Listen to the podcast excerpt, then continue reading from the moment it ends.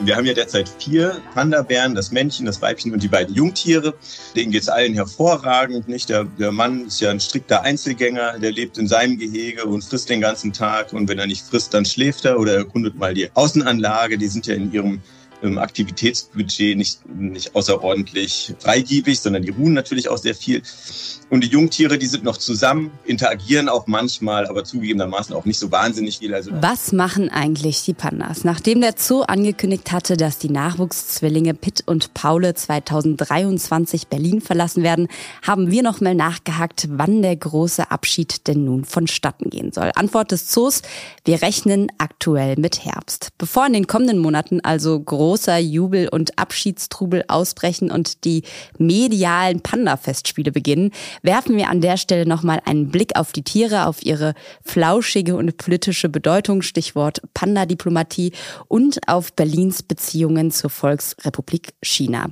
Und damit herzlich willkommen zu Berliner und Pfannkuchen, dem Podcast für Berlin-Kenner und alle, die es werden wollen.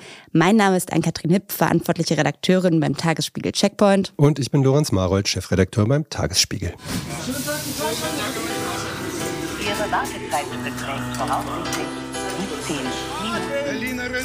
Berliner und Pfannkuchen. Der Podcast vom Tagesspiegel Checkpoint.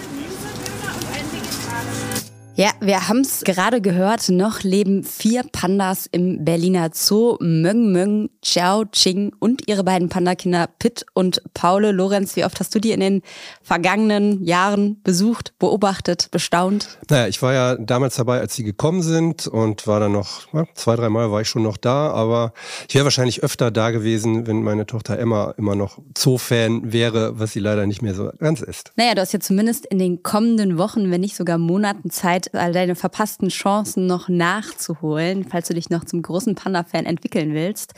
Im Herbst, wir haben es eben schon kurz gesagt, werden die beiden Panda-Zwillinge Pitt und Paule zurück nach China gehen. Warum das so ist, das erklären wir an späterer Stelle im Podcast nochmal genauer. Aber so viel schon mal zu diesem Zeitpunkt. Alle Pandas, die aktuell in Berlin sind, sind Leihgaben des Staates China. Das heißt, sie sind offiziell in chinesischem Besitz und zwei von denen holt sich China jetzt quasi wieder zurück. Aber bevor wir auf Gegenwart und auf vielleicht Zukunftsmusik eingehen, an der Stelle nochmal ein kurzer Blick zurück auf die Historie. Die ist nämlich auch relativ spannend, sich da anzugucken, wie das alles überhaupt angefangen hat. Mit der weltweiten Pandaisierung und mit dem Beginn der Panda-Festspiele in Berlin. Pandas haben tatsächlich ja genau einen natürlichen Lebensraum und der liegt in China. China hat damit quasi ein weltweites Panda-Monopol, kann man so sagen. Und dass das nicht so ganz unpraktisch ist, weil die ganze Welt eigentlich eine Faszination für diesen Flausch und diese knuffigen Tiere hat, das hat die Volksrepublik irgendwann erkannt und angefangen, die Tiere quasi als Zeichen ihrer Verbundenheit zu verschenken. Also zum ersten Mal ist das in den 1930er, 40er Jahren passiert. Da hat China im Zweiten Weltkrieg zwei Bären an Amerika und Großbritannien, also ihre Verbündeten im Kampf gegen Japan verschenkt. Und Ende der 50er Jahre ist dann quasi direkt das Folgegeschenk gekommen. Da gingen zwei Bären an Moskau, um die sozialistische Solidarität zu zeigen. Es wird relativ schnell klar, das sind nicht nur einfach nette Gesten, kleine Geschenke von freundlichen und weniger freundlichen Diktatoren, sondern das sind schon klar durchdachte politische Gesten. Und später wird man das Ganze mit dem Begriff der Panda-Diplomatie umschreiben. Was das ist, erklärt uns an dieser Stelle Eberhard Sandschneider. Er ist Politikwissenschaftler und Ostasien-Experte an der Freien Universität Berlin.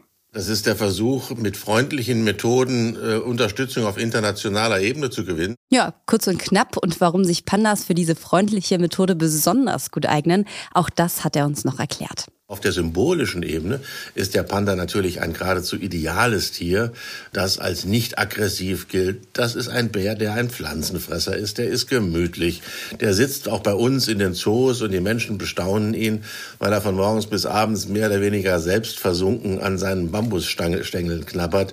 Das ist ein Symbol der Nicht-Aggressivität, die man natürlich gerne äh, in solchen symbolischen Zusammenhängen einsetzt.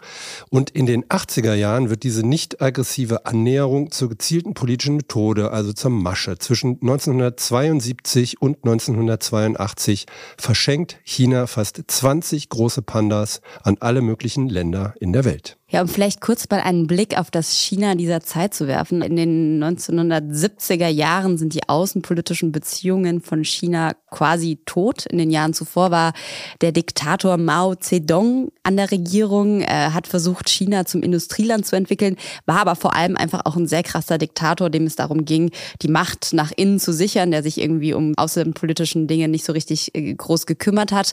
Und wir alle kennen ja die Kulturrevolution, die auch unter Mao Zedong stattgefunden hat. Da wurden ja unzählige intellektuelle und politische Gegner getötet. Am Ende der Kulturrevolution, also genauer gesagt im Jahr 1969, war China ein außenpolitisch völlig unbeschriebenes Blatt. Das Land war weitestgehend isoliert, hat sich selbst isoliert. Mein Lieblingshinweis ist immer, im Jahr 1969 hatte China einen Botschafter auf Posten in Kairo. Das zeigt ein bisschen das Ausmaß der Diplomatie. Sagt Eberhard Sandschneider von der Freien Universität Berlin.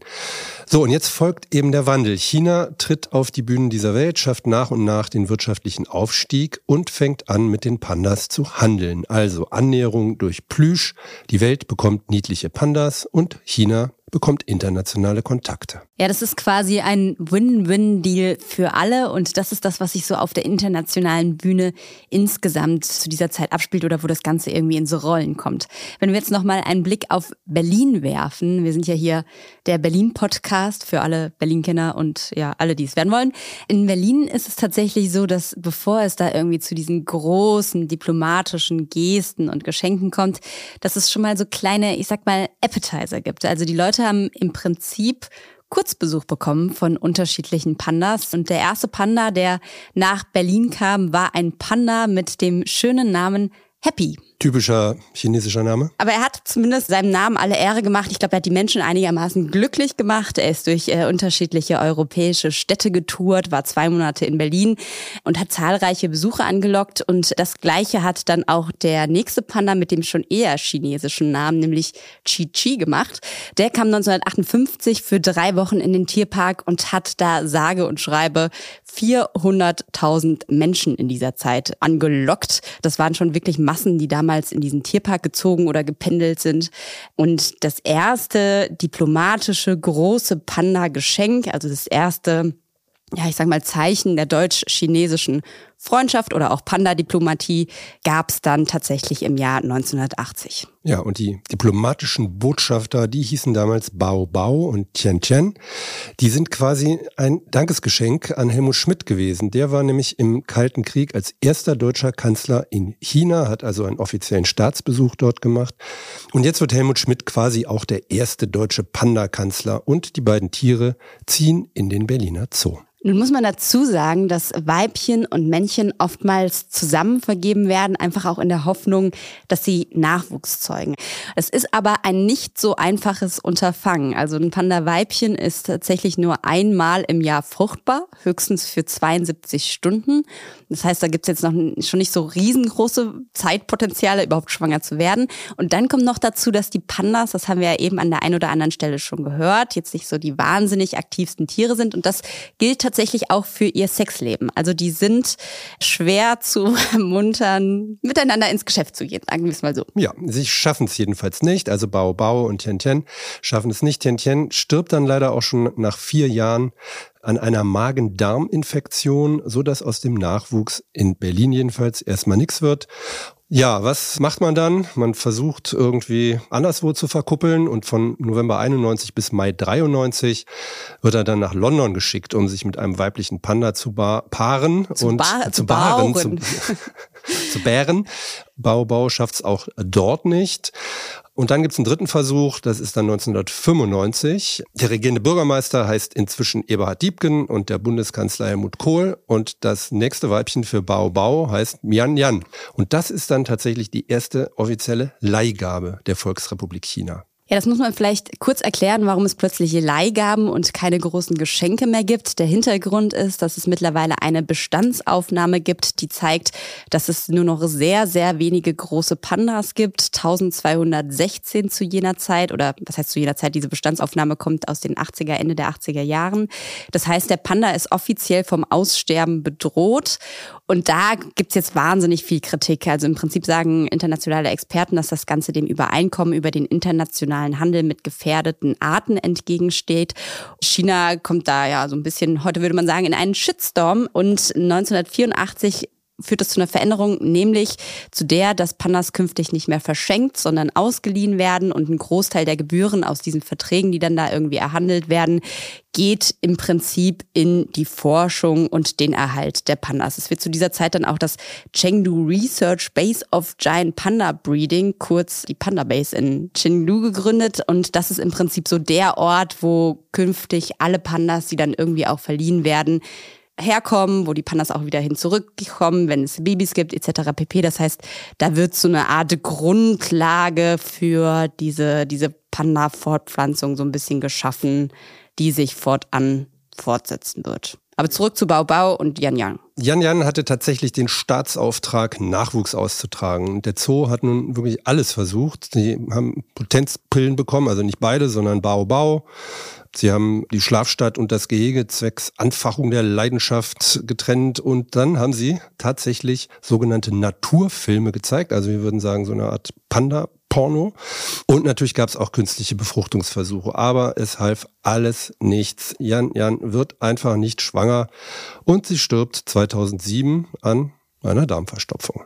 Ja, das war tatsächlich ein wirklich trauriges Schicksal. Also Berlin, du wirst dich ja wahrscheinlich noch dran erinnern, Lorenz. Berlin hat da, glaube ich, ja so richtig mitgefiebert. Wird Jan Yang jetzt noch schwanger oder nicht? Und dann war jedes Mal die große Enttäuschung, nee, hat doch wieder nicht geklappt. Ja, wenn es damals schon Live-Ticker gegeben hätte, dann wäre das jetzt minütlich Neuigkeiten vom Sexleben der beiden gegeben. Das erinnert einen so ein bisschen an das Königshaus in Großbritannien, wo es dann ja auch immer darum geht, dass man irgendwie jetzt Nachwuchs braucht, um den Thronfolger zu beerben. Ja, oder bei der Papstwahl. Nur, dass leider kein weißer Rauch kam. Bau Bau, das wissen wir heute, wird tatsächlich dann einsam irgendwann im Alter von 34 Jahren im August 2012 sterben. Er wird so eine Art Methusalem unter den in den Zoos lebenden Pandas. Also normalerweise zum Vergleich werden Pandas so in der freien Wildbahn um die 20 Jahre alt. Das heißt, mit 34 Jahren war er echt schon so eine Art Uropa, nur ohne Urenkelkinder, wenn man das so sagen kann. Einerseits muss man dazu sagen, dass Bau Bau heute im Naturkundemuseum zu betrachten ist. Das heißt, er ist ausgestopft worden. Und es gibt tatsächlich noch ein Überbleibsel bis heute von Bau Bau, nämlich sein Sperma. Das wurde tiefgefroren, aufbewahrt und könnte theoretisch, falls es doch noch irgendwie möglich ist, dass er doch noch Kinder zeugen kann, zu einer künstlichen Befruchtung führen. Schade, dass er nichts mehr mitkriegt davon dann. Jedenfalls 2012 ist Berlin komplett pandalos und für den Zoo, für den Berliner Zoo ist das echt schwierig, weil die Panda-Bären ja die Leute da wirklich hingezogen haben, echt begeistert haben und das ist natürlich ein finanzieller Faktor und für den Zoo besonders, aber im Zweifel auch für die Stadt Berlin, zumal ja, muss man sagen, auch Eisbär Knut, einer der weiteren absoluten Lieblinge dort ein Jahr zuvor gestorben war. Ja, in Berlin schmeißt dann so ein bisschen, kann man sagen, die Panda-Beschaffungsmaschinerie an. Also im Prinzip bittet der Berliner Zoo den regierenden Bürgermeister Klaus Wowereit, Angela Merkel zu bitten, China um ein neues um ein neues Panda-Paar zu bitten. bitten. Da wird so eine, sozusagen eine lange Kette aufgemacht, wer da jetzt wie wen fragen soll, damit man am Ende vielleicht doch Pandas bekommt. Aber Angela Merkel hat da erstmal nicht drauf reagiert. Kurz darauf hat es dann aber tatsächlich der Berliner Bürgermeister Michael Müller nochmal versucht im Jahr 2015. Und da kam dann tatsächlich raus, dass Angela Merkel bei Verhandlungen in Peking auch über Panda-Bären gesprochen hat. Ja, völlig unterschätzt. Michi Müller, der regierende Pandameister von Berlin. Ja. Die Sache ist nur, so ein Panda kann man nicht einfach beantragen oder mit Geld locken. Der wird einem tatsächlich, hatten wir ja eben schon, als Leihgabe gegönnt oder eben auch nicht. Und deshalb ist es eben auch extrem kompliziert und man muss wahnsinnig sensibel vorgehen, um an diese Tiere ranzukommen. Man muss in der Gunst Chinas ziemlich weit oben stehen. Das heißt, ein Land muss sich die Pandas quasi verdienen. Ja, Deutschland hat nach langer Arbeit und nach vielem Hin und Her wohl bewiesen, dass sie sich die Pandas verdienen. Es kommt also tatsächlich zu diesem Deal, zu einem sogenannten Panda-Leasing-Vertrag. Der wird, und das ist interessant, zwischen dem Berliner Zoo und der chinesischen Aufzuchtstation unterzeichnet. Und bis heute weiß keiner, offiziell angeblich nicht mal der Berliner Senat, was da drin steht. Zu Vertragsdetails können wir uns nicht äußern, schreibt der Berliner Zoo auf Anfrage und Zoodirektor Andreas Knierim erklärt auf unsere Frage, was es denn mit dieser großen Geheimniskrämerei auf sich hat, nochmal Folgendes.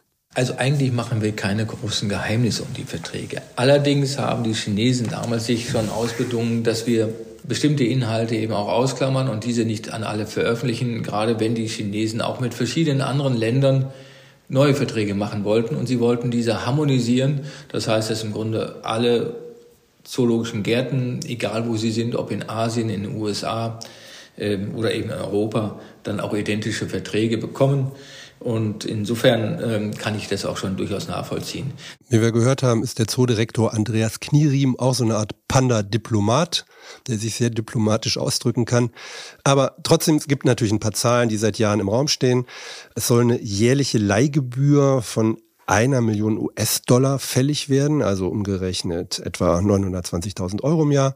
Für die Panda-Babys dürfte ein jährlicher ähnlicher Betrag fällig werden, aber nicht ganz so viel. Laut einer Studie der Bertelsmann Stiftung wären das pro Bärchen wohl 400.000 Euro, also zusammen so viel wie ein Erwachsener. Das geht, das haben wir ja vorhin schon gesagt, äh, sozusagen an den Giant Panda Conservation Fund. Das ist das Projekt, was im Prinzip die Aufzucht und den Erhalt der Pandas unterstützt. Also 70 Prozent des Geldes gehen dafür Artenschutz rauf. 20 Prozent gehen eben genau an diese Chengdu Panda Base, von der wir vorhin gesprochen haben. Und rund 10 Prozent sollen die Verwaltungskosten auf chinesischer Seite decken. Ja, dazu nochmal eine Notiz des Zoos. Zitat, diese Art von Vereinbarung, dass sich ein Zoo verpflichtet, im Gegenzug für die Überlassung eines Tieres sich auch im natürlichen Lebensraum aktiv für den Schutz dieser Tierart einzusetzen, ist übrigens nicht ungewöhnlich. Zitat Ende. Notiz von uns. Solche Summen und diese merkwürdige Geheimhaltung ist es natürlich trotzdem. Aber so oder so, der Deal ist gemacht. 2017 landen Meng Meng und Zhao Qin, die dann beide aus diesem Aufzuchtcenter in Chengdu kommen als erste Gäste. Ist auch interessant, nicht auf dem Flughafen Frankfurt, wo eigentlich quasi diese Fracht normalerweise landen würde, sondern als allererste Ehrengäste auf dem noch nicht eröffneten Flughafen BER. Die Bärenlieferung ist endlich angekommen, titelt damals der Tagesspiegel. Das war schon ein irrer Zirkus. Die wurden also wie Staatsgäste begrüßt. Und der regierende Bürgermeister, also der regierende Pandameister Michael Müller, ist natürlich dabei, der chinesische Botschafter auch, ein Großauf Aufgebot von Botschaftsmitarbeitern und natürlich auch klar die versammelte Presse, vor allen Dingen die aus Berlin. Und, und der, Lorenz Marold. Und Lorenz Marold war auch dabei. Ja, und das war schon ein Höhepunkt meiner journalistischen Laufbahn einen Panda-Bären zu begrüßen. Und man muss sich das nochmal vorstellen. Also der ganze Zoo war geschmückt. Überall hingen Herzchen, Luftballons auf den Wegen rum. Also das war schon ziemlich verrückt. Angela Merkel hat in den ganzen Sachen dann natürlich auch eine Rolle gespielt. Sie war ja im Prinzip diejenige auch, die China um diese Pandas gebeten hatte. Sie ist dann natürlich auch bei der Eröffnung des großen Panda-Geheges dabei. Und sie sagt damals in einem Bericht von TV Berlin folgenden Satz. Yao Qing und Meng Meng werden sehnsüchtig von den Berlinerinnen und Berlinern erwartet. Und nun haben wir zwei sehr sympathische Diplomaten hier, nämlich die beiden Panda-Bären. Und ich denke, Jiao Qing und Meng Meng werden Sonderbotschafter unserer beiden Länder sein und hoffentlich viele, viele Menschen erfreuen alles Gute für die beiden. Alles Gute für alles die beiden. Gute. Hu, hu. Also Meng Meng und Xiao Qing interessiert das erstmal alles wenig. Nö, die beziehen erstmal ihr knapp 10 Millionen Euro teures Gehege. Also das sind so die Preise der Eigentumswohnungen für besondere Berlinerinnen und Berliner.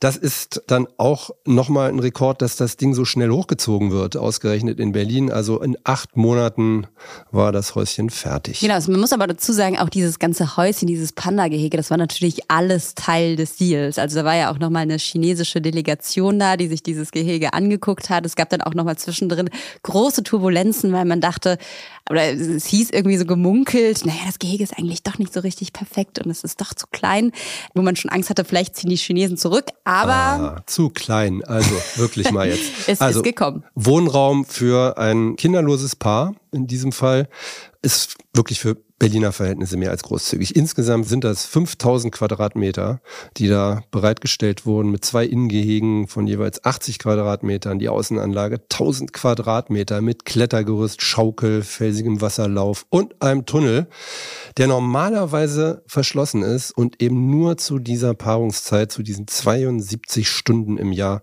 geöffnet werden kann. Das ist der sogenannte Liebestunnel. Ja, dazu muss man vielleicht sagen, dass Pandas ja eigentlich Einzelgänger sind und quasi immer alleine rumtrapsen und futtern. Und deshalb gibt es eben diese zwei Gehege, eine für Möng Möng, eine für Jiao Ching, dass sie sich beide alleine wohlfühlen. Ist auf jeden Fall die modernste Panda-Anlage Europas. Und ich glaube, die die süßen, flauschigen Sonderbotschafter haben sich da durchaus schnell irgendwie eingefunden, sind da gut angekommen.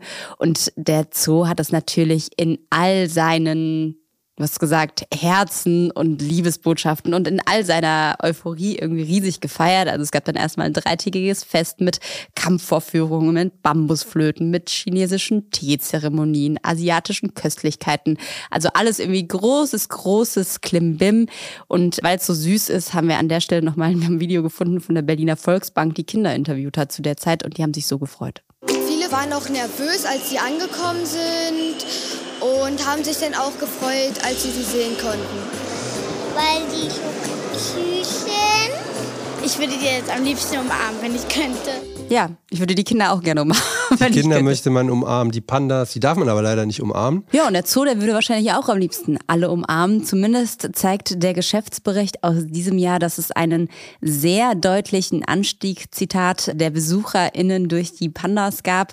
Und auch die Zahl der verkauften Jahrestickets steigt zu dem Zeitpunkt um rund 30 Prozent. Also für den Zoo lohnt sich dieser ganze Spaß durchaus. Und ja, die Panda-Euphorie bricht erstmal nicht ab. Die Begeisterung ging immer weiter, weil die haben sich ja auch nicht so ganz verhalten, wie man das eigentlich von Pandas erwartete. Und das hat uns alle ziemlich irritiert. Die haben plötzlich angefangen, sind die rückwärts gelaufen. Wird Meng Meng Plem Plem, hat Ja. damals die Bildzeitung gefragt. Genau. Und die Frage war, welche Experten schaffen es, dass die Pandas nicht mehr rückwärts laufen, sondern nach vorne laufen und dann vielleicht sich sogar treffen? Ja, denn auch bei diesen beiden Pandas hat sich Berlin nicht so richtig aus der Privatsphäre rausgehalten. Auch hier ging es wieder vor allem darum, haben die beiden Geschlechtsverkehr und kommt am Ende ein kleiner Panda-Bär rum. Es ist dann tatsächlich dieses Wunder von Berlin, auf das alle gewartet haben, irgendwann wahr geworden. Das schönste Herzklopfen Berlins hat der Tagesspiegel damals getitelt.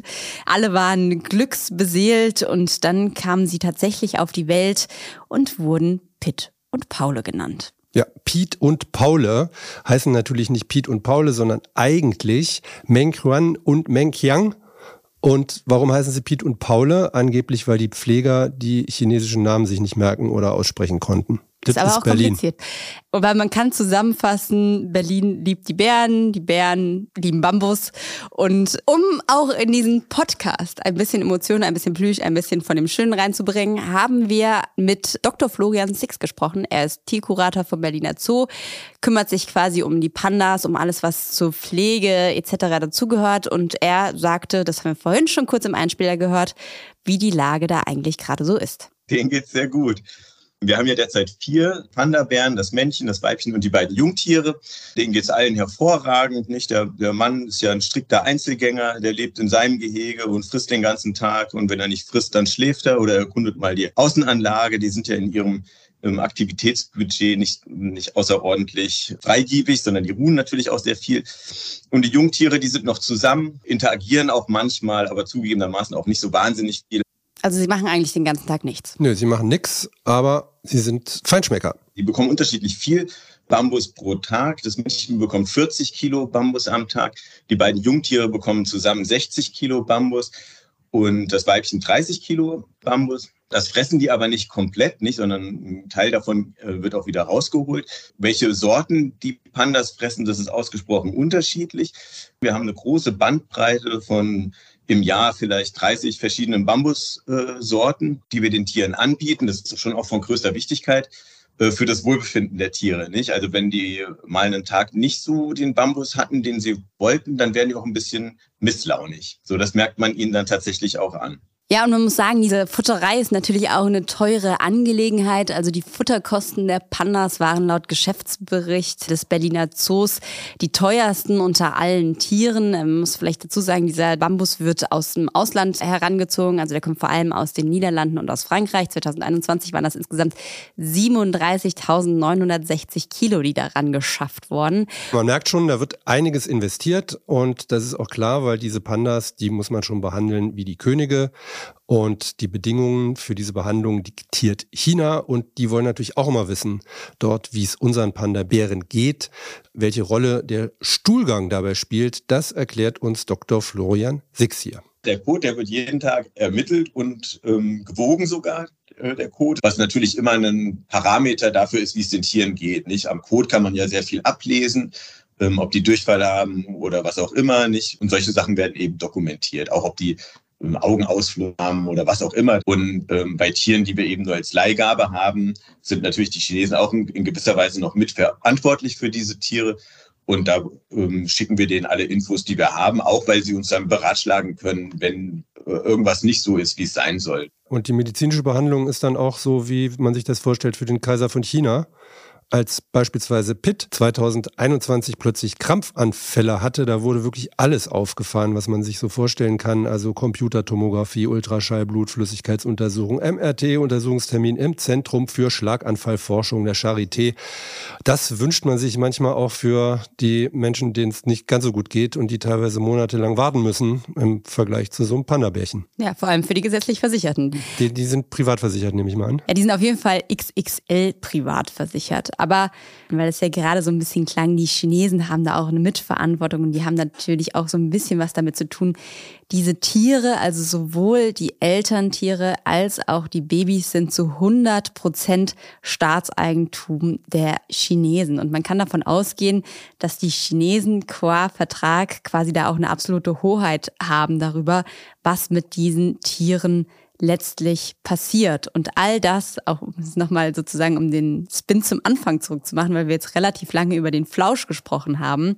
Das ist nicht einfach nur ein netter Flausch, sondern dahinter stecken ganz klar Erwartungen beider Seiten und was genau die Erwartungen von Berlin und China in diesem Fall sind, das hat uns nochmal Eberhard Sandschneider, der Politikwissenschaftler und Ostasien-Experte der Freien Universität, auf den Punkt gebracht. Also Deutschland bringt es zunächst einmal äh, eine, eine Zoo-Attraktion mehr nicht. Äh, für deutsche Wirtschaftsbeziehungen oder politische Beziehungen hat das keinen weiteren äh, unmittelbaren äh, Wert. Aber für China ist es natürlich ein Akt symbolischer Außenpolitik. Damit bereitet man den Boden, um vielleicht sogar erwartbar schwierige Verhandlungen im politischen und wirtschaftlichen Bereich ein Stückchen weit vorzubereiten äh, im, im positiven Sinne. Wer gute Stimmung macht, kann darauf hoffen, dass die Verhandlungen besser laufen.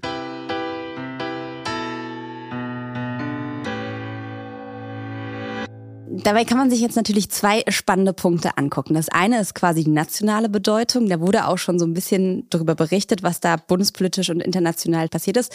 Und das zweite ist aber auch die Berliner Bedeutung, die nicht zu unterschätzen ist. Vielleicht erstmal zum ersten Punkt, als Merkel 2015 in China ist und verkündet, dass sie quasi diesen Panda-Bären-Deal angefangen hat einzutüten.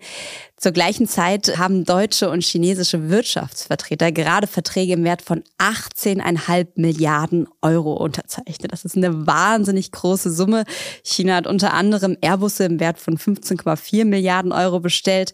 Und schon ein Jahr vorher, also 2014, hat auch Wirtschaftsminister Sigmar Gabriel verkündet, dass Deutschland und China jetzt eine große Innovationspartnerschaft anstreben. 500 Unternehmerinnen und Unternehmer haben da die Möglichkeiten von einer engeren Zusammenarbeit diskutiert. Das heißt, es ist eben nicht nur dieser Deal flauschige süße Pandas, sondern da ist einfach auch ganz viel, was irgendwie drumherum serviert wird. Ja, ist also nicht so, dass Michael Müller Angela Merkel angerufen hat und gesagt hat, mach mal, und Angela Merkel ist dann dahin und hat gesagt, können wir zwei Pandas haben. Monatelang, manchmal jahrelang wird da vorher verhandelt, gesprochen und sich versucht mal anzunähern. Und die Pandas, die wirken dann eher wie so zwei schwarz-weiße Kirschen auf der milliardenschweren Wirtschaftstorte. Und die Panda-Bärchen kommen dann auch noch quasi vielleicht als so ein flauschiges Idyll in irgendwelche schweren Debatten mit rein. Also wenn wir dann nochmal zwei Jahre später hüpfen, 2017, als die Pandas dann tatsächlich an einem Staatsakt im Berliner Zoo empfangen werden, dann ist das nicht an irgendeinem Tag, sondern ist das ausgerechnet oder vielleicht auch nicht ausgerechnet, wer weiß das schon so genau, zwei Tage vor dem G20-Gipfel in Hamburg. Das war ja ein Termin, der tatsächlich wohl auf Wunsch der Kanzlerin festgelegt wurde, also dieser Staatsakt. Das legt natürlich schon den Verdacht nahe, dass man die vielleicht durchaus menschenrechtlich problematischen Debatten, die rund um diesen G20-Gipfel in Hamburg aufploppen könnte, durch so ein bisschen Plüsch, weiß ich nicht, ein bisschen in Wattebausch packen kann. Und dann hat er auch noch ein Gastgeschenk mit beigehabt, Xi Jinping, als er in Berlin war, nämlich einen 20 Milliarden Euro Auftrag für das Luftfahrtunternehmen Airbus. 140 Flugzeuge sollten dann nach China geliefert werden. Alles freundliche Geschenke, die hier und da ausgetauscht werden. Aber man muss natürlich sagen, und damit sind wir beim zweiten Punkt, es ist nicht nur die Bundesrepublik Deutschland, die eine enge Verbindung mit China hat, sondern es ist tatsächlich auch das Bundesland Berlin, das eine sehr enge Bindung zu unseren chinesischen Freunden hat. Fast 30 Jahre besteht da schon mittlerweile eine Städtepartnerschaft zwischen Peking und Berlin, die immer wieder vorangetrieben wird. Und auch wirtschaftlich ist die Hauptstadt extrem eng mit China verbunden. Also wenn man sich jetzt allein das Jahr 2022 anguckt, da war China der wichtigste Importpartner. Das heißt, die meisten Waren, die in Berlin aus anderen Ländern gelandet sind, äh, kamen tatsächlich aus der Volksrepublik. Das waren Waren im Wert von insgesamt 3,1 Milliarden Euro. Und China ist aber andersrum auch der zweitwichtigste Exportpartner. Da werden Waren im Wert von 1,363 Milliarden Euro jedes Jahr von Berlin nach China geschickt. Das heißt, da ist schon einfach ein wahnsinnig großer Austausch vorhanden. Ja, und dieser Import- und Export-Wahnsinn hat natürlich auch eine Erdung und da ist zum einen zu nennen der Asia Berlin Summit, der vorher alle zwei Jahre stattfand und auf einmal findet er nun jährlich statt. Und das ist im Prinzip so eine Art jährliches Gipfeltreffen für die wirtschaftlichen Verbindungen zwischen Berlin und Asien, das mit Unterstützung des Senats stattfindet. Da gibt's Vorträge, Workshops und natürlich jede Menge Network. Zweitens muss man auch sagen, das Land Berlin ist seit April 2018, also, Also ein- das ein Jahr ein nach dem Jahr Einzug? nachdem die Pandas eingezogen sind, mit einer Wirtschaftsvertretung unter dem offiziellen Namen Business Liaison Desk China in Peking vertreten. Ja, das Business Desk China ist so eine Mischung. Es ist einerseits eine Anlaufstelle für chinesische Unternehmen mit Interesse am Standort Berlin, andererseits aber vor allem auch ein Ort, an dem es deutschen Unternehmen erleichtert werden soll, den Markteintritt in China zu schaffen. Im Schnitt unterstützt das Büro so rund 30 Unternehmen jedes Jahr, die in China irgendwie anknüpfen wollen.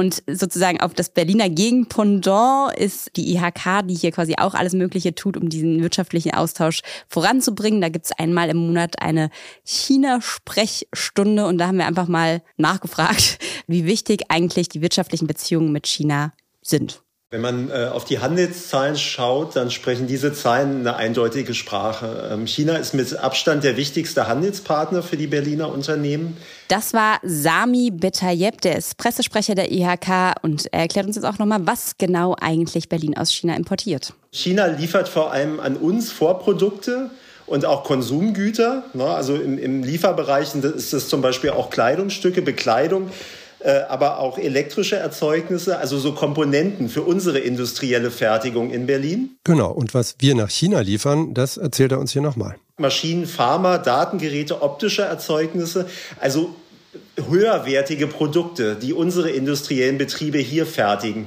Mit dem, was sie wiederum aus China und anderen Standorten in der Welt bekommen. Also es ist im Grunde so, so, so ein Musterbeispiel für die globale Arbeitsteilung, die wir haben. Ja, und zur Frage, welche Rolle die süßen Pandas denn in dieser ganzen Wirtschaftswelt spielen, sagt er Folgendes. Also die Pandas sind in dem Sinne eine Gemeinsamkeit auch. Ne? Und natürlich in China hoch angesehen und, und bei uns äh, dann auch wertgeschätzt. Ja? Also es ist ein Teil des, des interkulturellen Verständnisses, was ja oft Wegbereiter ist auch für, für Handels- und Wirtschaftsbeziehungen. Ne?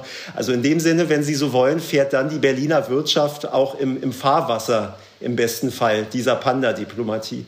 Gerade auch vielleicht in Zeiten, wo so, so gewisse politische Entwicklungen ähm, die Dinge nicht leichter machen oder eher den, äh, den, dem wirtschaftlichen Austausch entgegenstehen, gibt es immer noch andere Kanäle eben, um, äh, um ins Gespräch zu kommen, sei es jetzt kulturelle Verständigung, Sport auch und eben die Pandas. Ja, das war nochmal Sami Betayeb von der IHK Berlin. Und das, was er da am Ende nochmal mit aufmacht, das ist natürlich schon wahnsinnig spannend. Dass gerade in Zeiten, wo die politische Ebene, die politische Kommunikation vielleicht gerade nicht so super easy ist, die Pandas der Berliner Wirtschaft dann doch noch helfen.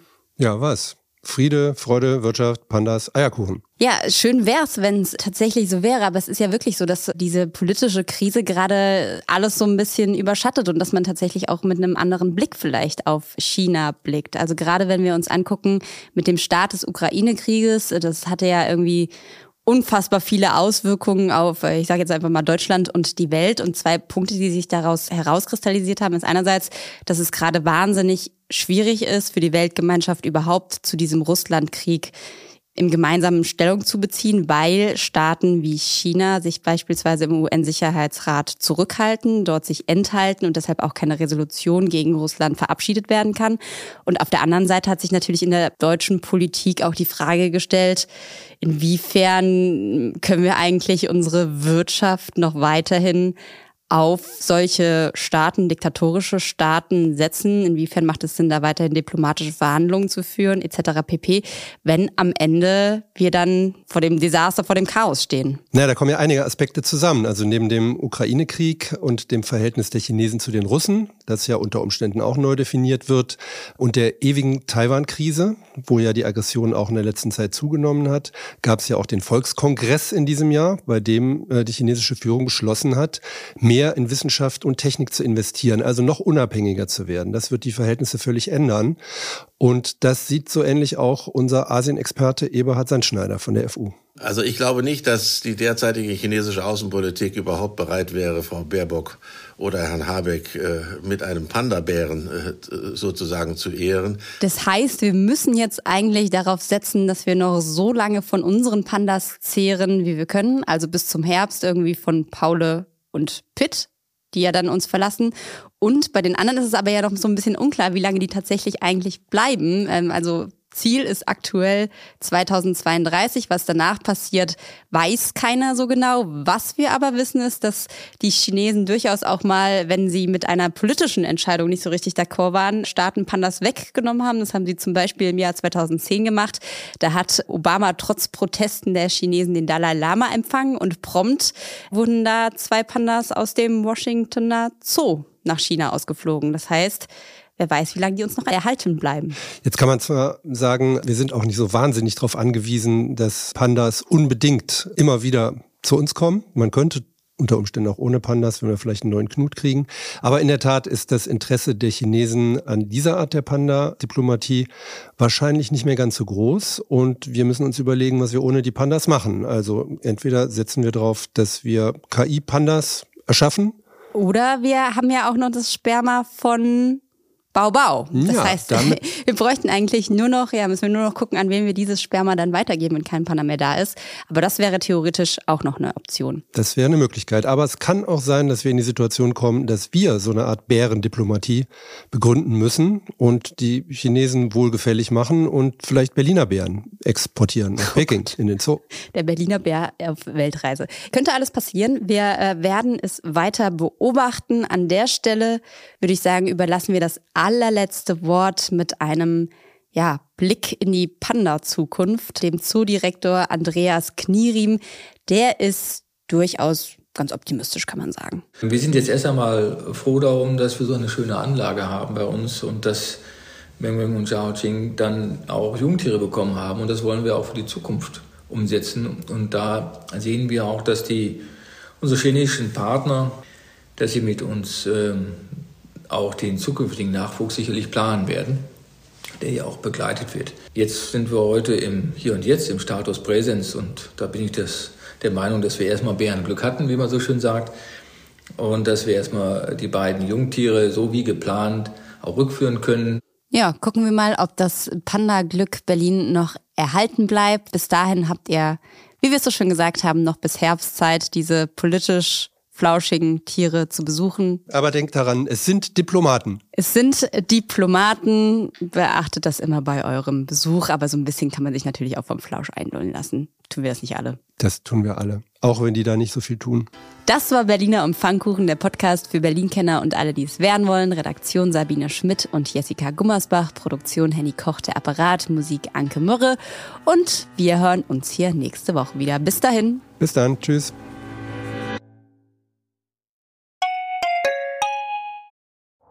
Herzlich willkommen zu Tatort Berlin, dem True Crime Podcast des Tagesspiegels. Ich bin Sebastian Leber. Und ich heiße Katja Füchsel. Es geht um Körperverletzung, um Entführung, aber auch um Mord und Totschlag. 77 Jahre lang hat sich ein Justizbediensteter aus Berlin nie was zu Schulden kommen lassen, bis er nach fast 40 Jahren glücklicher Ehe seiner 78 Jahre alten Frau ein Kissen aufs Gesicht drückt und sie tötet. Wir werden heute die Frage klären, was es für Folgen hat, wenn man einen Polizeibeamten in aller Öffentlichkeit bedroht mit Sätzen wie Ich schwöre, ich fick dein Leben. Es geht um den Prozess gegen den sogenannten Clanchef Arafat Abu Chaka und drei seiner Brüder. Unsere nächste Folge, da ist alles ganz anders, als es zunächst scheint. Hört rein bei Tatort Berlin, dem True Crime Podcast des Tagesspiegels. Abonniert Tatort Berlin jetzt, um keine Folge zu verpassen.